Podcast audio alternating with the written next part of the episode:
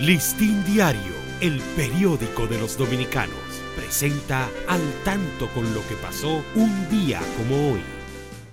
30 de noviembre de 1916, los periódicos La Bandera, El Radical, El Progreso y El Heraldo Dominicano suspenden su publicación en la ciudad de Santo Domingo.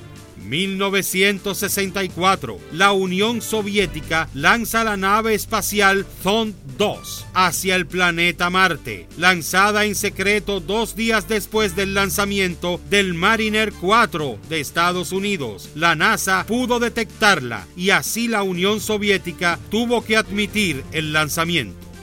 Listín Diario, el periódico de los dominicanos presentó Al tanto con lo que pasó un día como hoy.